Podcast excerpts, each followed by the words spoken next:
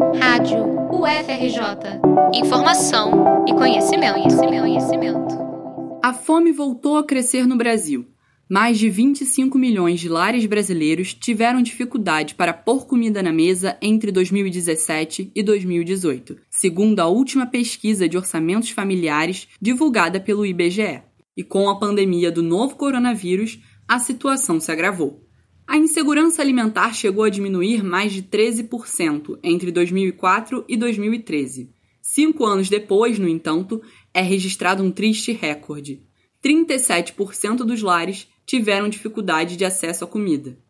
Insegurança alimentar é um índice que quantifica o número de pessoas que não têm alimentação adequada no país. Vai do nível leve, que consiste na preocupação com a quantidade e qualidade nutricional, até o nível grave, quando pessoas passam um dia inteiro sem comer ou realizam uma única refeição ao dia.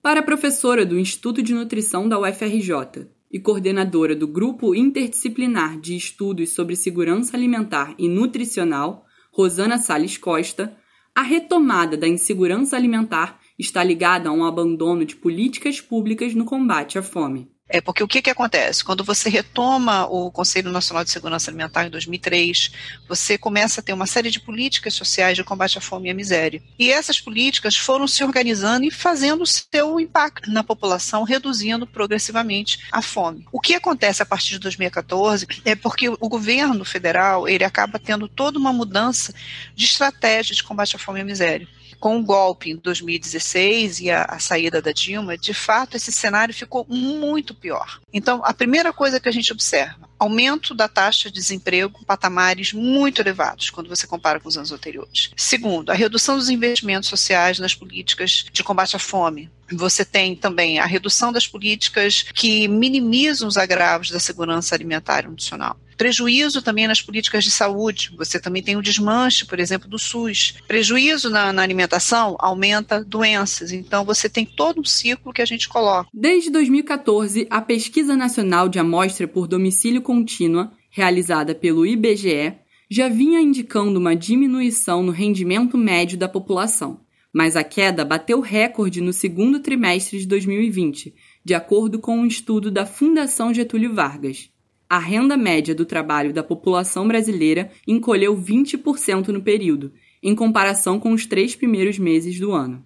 Com a pandemia de Covid-19 e o agravamento da crise econômica, Rosana acredita que o quadro da fome no Brasil tende a piorar. Que a gente está esperando agora, infelizmente, é confirmar esse dado da retomada da fome num patamar ainda maior do que foi 2018. Porque o que, que acontece? O auxílio emergencial ele foi usado basicamente para compra de alimentos. A gente viu os mercados cheios, né? Você ter um desabastecimento, inclusive dos mercados, porque o governo federal não se preocupou com o contrário, manter o abastecimento de grãos e uma série de outras políticas que se tem que esse governo simplesmente ignora. Ele acabou, ele destituiu o Conselho, né? Ele, no primeiro dia de governo, o ato dele foi extinguir o Conselho Nacional de Segurança Alimentar Nacional. Então, quando você olha a crise econômica, desemprego aumentou ainda mais entra um auxílio emergencial de um valor significativo, que foi usado basicamente para compra de alimentos. Aumenta o preço dos alimentos num preço absurdo. O que a gente está imaginando agora é voltar num cenário ainda pior do que 2018. A família de Andréa Meirelles, estudante de jornalismo na UFRJ,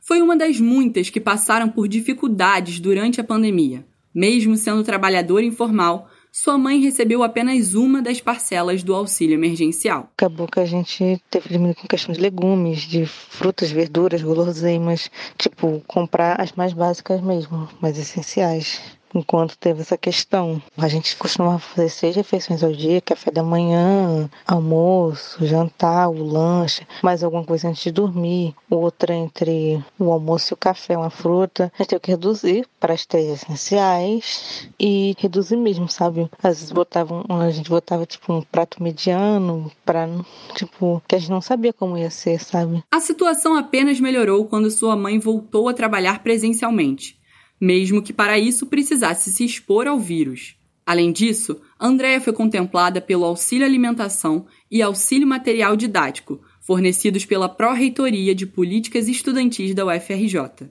As bolsas concedidas foram fundamentais para ajudar nas contas da família. Reportagem de Giovana Quebian para a Rádio FRJ.